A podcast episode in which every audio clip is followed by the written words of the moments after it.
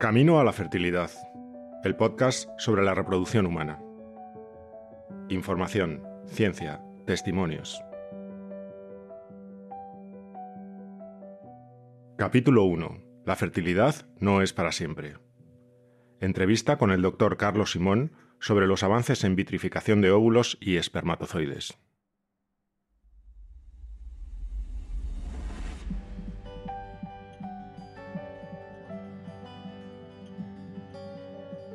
Gracias a los métodos anticonceptivos, los seres humanos tenemos la libertad de decidir en qué momento queremos enfrentarnos al reto de ser padres o madres. No es la naturaleza quien decide cuándo llega ese momento, sino nosotros. Y eso es una gran conquista de la humanidad que nos ha permitido planificar mejor nuestra vida. Pero atención, la naturaleza no ha cedido todo el poder. El periodo en el que podemos decidir si queremos tener un hijo o una hija está determinado por varios factores que aún no podemos controlar. Uno de los principales es la reserva ovárica de la mujer, que es limitada y va decreciendo en proporción directa con la edad. La ciencia no puede prometer una fertilidad para siempre, pero sí puede ayudar a las mujeres a gestionar mejor su tiempo, ofreciéndoles la posibilidad de vitrificar sus óvulos, para que no los echen de menos cuando aparezca el deseo de ser madre. Igual que sucedió en su momento con los métodos anticonceptivos, la reproducción asistida es un avance científico que abre nuevas posibilidades de planificación del tiempo a todas las mujeres que, además de la maternidad, tienen otras metas en su vida a las que tampoco quieren renunciar. Hoy hablamos de fertilidad con el doctor Carlos Simón, de Igenomics. Buenos días, doctor Simón. Comencemos hablando de la reserva ovárica de la mujer. ¿Qué es y cuál es el promedio de esta reserva ovárica en las mujeres? Eh, bueno, para, entender la reserva ovárica, lo que hay que comprender primero es que las mujeres nacen con una dotación limitada de ovocitos, de folículos que dentro llevan ovocitos. Esto es lo que se llama la reserva ovárica. Es decir, no se generan nuevos ovocitos, nuevos huevos durante la vida adulta.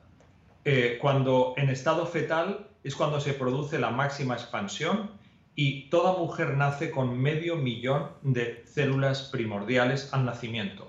Y desde ahí va perdiendo cada mes por distintas situaciones biológicas y cuando comienza eh, su periodo eh, reproductivo, eh, que es cuando comienza con la menarquia, es ahí cuando continúa perdiendo a razón de 50-60 folículos cada mes. Cada mes esos 50-60 folículos se empujan para producir un ovocito que va a ovular y así va a ocurrir eh, progresivamente, por eso cada vez contra la paciente se hace mayor, tiene menos reserva ovárica, menos ovocitos y ya llega el momento en que a partir de los 40 cada vez son menos y a los 50 se produce ya el, el exhausto completo, de forma que cesan las reglas porque ya no hay ovocitos que ovular. Eso digamos que es el periodo vital normal. Bueno, esto significa que hay un periodo de fertilidad que está limitado y que últimamente, por cómo es la vida moderna de las mujeres, parece que se está haciendo más incompatible con la decisión de, ser madre para muchas mujeres que quieren, que tienen otros planes o que les cuesta un poco hacer compatible todo esto. Parece que por una parte va la naturaleza y por otra parte va la cultura, la sociedad, etcétera. ¿Es así? Eh, así es. Eh, si, pensamos que hace 100 años la edad media era 50 años, eh, en 1900 la edad media era 50 años. Eh, el periodo de supervivencia, quiero decir, podemos entender que la naturaleza haya preparado para que las hembras de nuestra especie no se puedan morir en un embarazo que va a ocurrir al final de su periodo vital. Estoy refiriendo a hace tan solo 100 años, 118 años. Por lo tanto, es cierto que en la especie humana el periodo de máxima fertilidad está en la década de los 20 y de los 30. Eso es lo que tenemos. Para que esto evolucione, la, sociedad afortunadamente ha evolucionado mucho más rápido y, esto ha hecho que, en fin, que, que las mujeres tengan unas necesidades profesionales, laborales, que hace que no se planteen su necesidad de tener hijos pues en muchos casos hasta finales de los 30 o en los 40, que es justo cuando los problemas de reproducción pues aumentan, pero debido a esta situación social obvia. Por lo tanto, sí hay una discrepancia entre lo que es la reserva ovárica natural respecto a, las expectativas de tener hijos por, en la especie humana y, las expectativas sociales, que son completamente distintas. Claro, y para eso ha salido la ciencia a ofrecer algún tipo de soluciones. Una de ellas sería la vitrificación de óvulos. Sí, esto es, eh, eh, esto es importante porque mediante la vitrificación mm, o la preservación de, de los ovocitos, mediante un proceso de vitrificación, de alguna forma se está disociando el hecho de que una mujer se le acabe el tiempo para poder tener hijos. Es decir, que lo de pasarse el arroz ahora ya pues no tendría que, ser cierto. Una mujer puede preservar su fertilidad en los 20 o en los 30 y luego tener hijos cuando ella realmente crea adecuado hacerlo.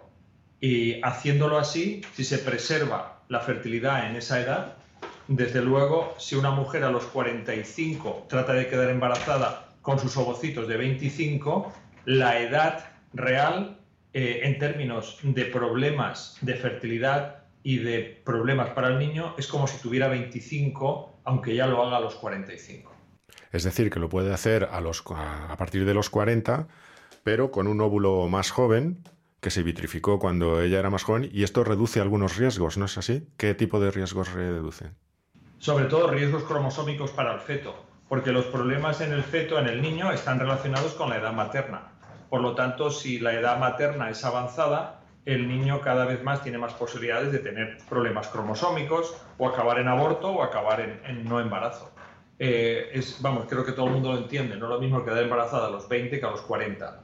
Pues con este sistema, a los 40 podría quedar embarazada la señora como si tuviera 20 con sus propios ovocitos.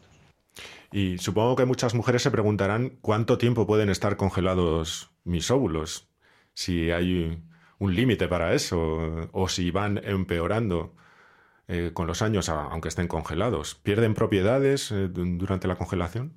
No, una vez la vitrificación se ha producido, es lo mismo tenerlos vitrificados una hora que 20 años.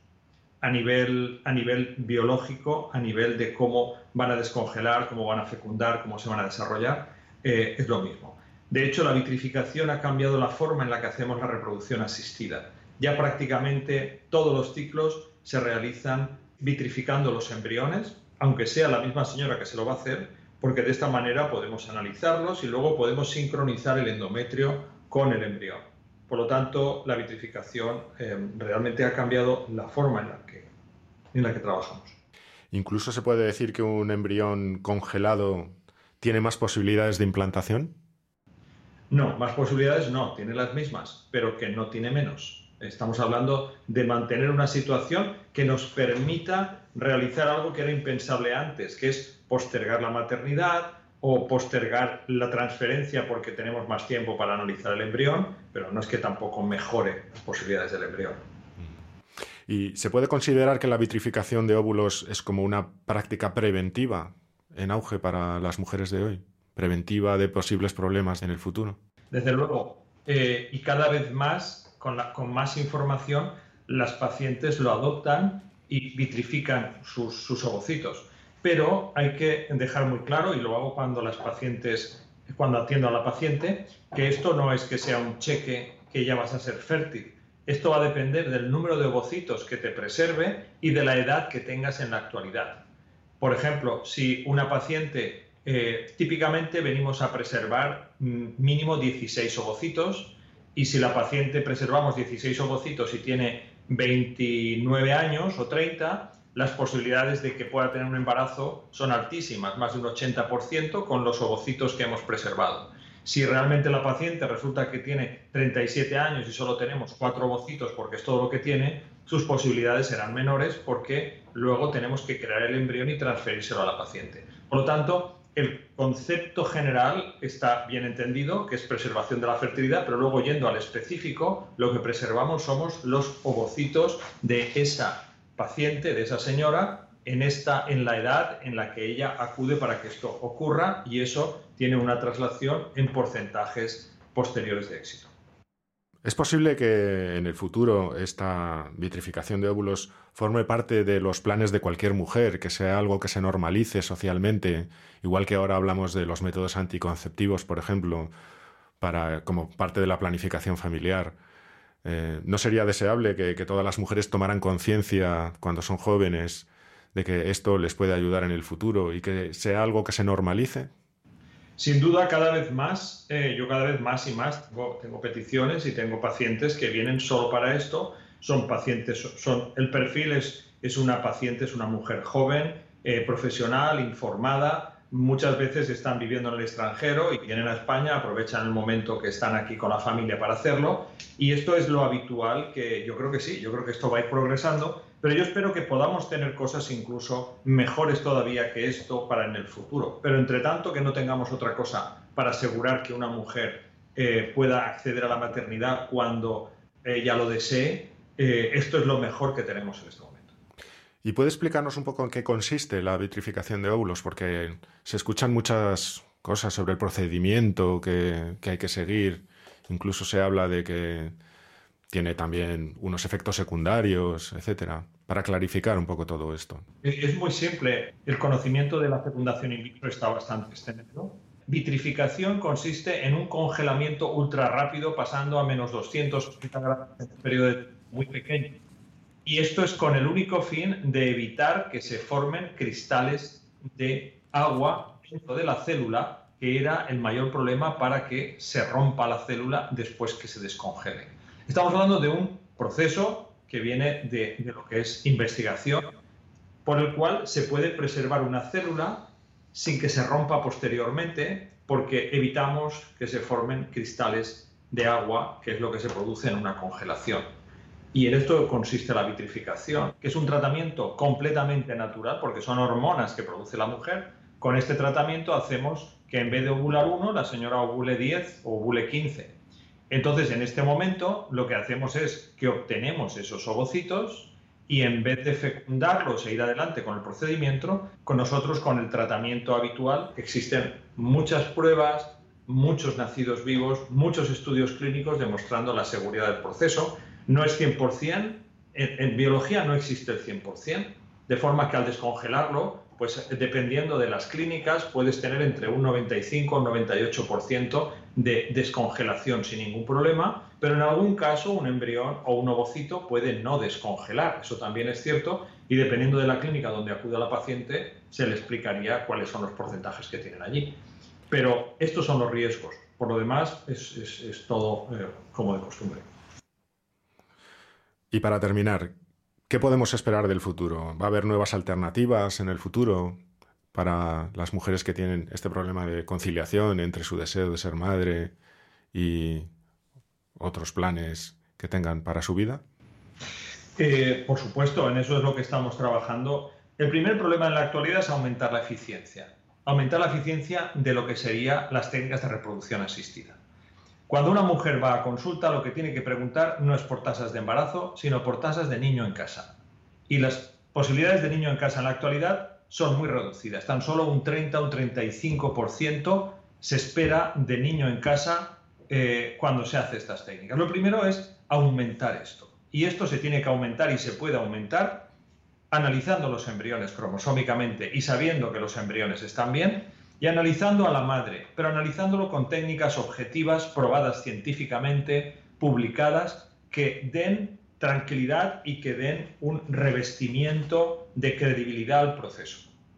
Además, estamos hablando de seguridad. Hoy por hoy podemos prevenir enfermedades genéticas en los niños que proceden de reproducción asistida. Y para eso podemos estudiar el riesgo genético de la pareja antes de que la pareja vaya a tener el hijo concepto de medicina preconcepcional. Prepararlo todo antes de la batalla, al momento de que vamos al embarazo, que ya tengamos claro que el niño va a estar bien y que la madre va a estar bien. Y después las técnicas para el futuro, para mejorar lo que todavía no está funcionando, que es el caso de que una mujer no tenga ovocitos, que un hombre no tenga espermatozoides, que una mujer haya llegado tarde al proceso y por lo tanto a los 44 años ya no tenga buenos ovocitos o los embriones sean anormales, eh, está la, preservación de la fertilidad, como estamos hablando, pero también hay mucho trabajo en el desarrollo de gametos artificiales que podamos obtener con una célula de su cuerpo, podamos dar lugar a que se cree un gameto. Esto es investigación pura en este momento. Esto todavía va a costar muchos años, pero como siempre, lo que ocurra dentro de 10 años eh, que es imposible ahora, será posible entonces si eh, invertimos recursos y invertimos trabajo e ilusión en una cosa que creo que es el siguiente paso y es la creación de gametos en las personas que no tienen, que hoy por hoy afecta al 50% de las pacientes que acuden por técnicas de reproducción asistida, porque al final de la historia se acaba en donación de ovocitos o en donación de gametos en un amplio porcentaje. Esto es lo que te podría decir, pero que quede claro que esto es investigación en este momento y que para que se traslade a la clínica tienen que haber unas pruebas muy contundentes a nivel científico, a nivel clínico, de que, estos son, de que son seguras y que son efectivas. Perfecto. ¿Qué podríamos hacer para conocer la ventana de implantación de una mujer? Sí, dentro de, lo que estábamos comentando, la forma en la que se puede saber es identificarlo mediante un test objetivo eh, que depende de una firma transcriptómica, es decir, de un número de genes que sabemos que cambian cuando esta ventana de implantación es receptiva o que cambian cuando no lo es. Esto es un test que, hemos desarrollado desde hace mucho tiempo, que se llama ERA y que nos permite, al realizarlo en la misma paciente, saber dónde está la ventana de implantación personalizada de esta paciente para proceder a una transferencia embrionaria personalizada, sincronizando su embrión con el tiempo de su endometrio cuando estará receptivo. Muy bien, pues muchas gracias por sus respuestas. Gracias. Sigue escuchando Camino a la Fertilidad, un podcast producido por Agencia Chinatown. Dirigido por Vanessa Rousselot y Javier San Román. Diseño de sonido y mezcla Vinicio Colín. Música Miguel Dantart. En el próximo capítulo, la historia de Cristina, una mujer previsora que congeló su fertilidad a tiempo.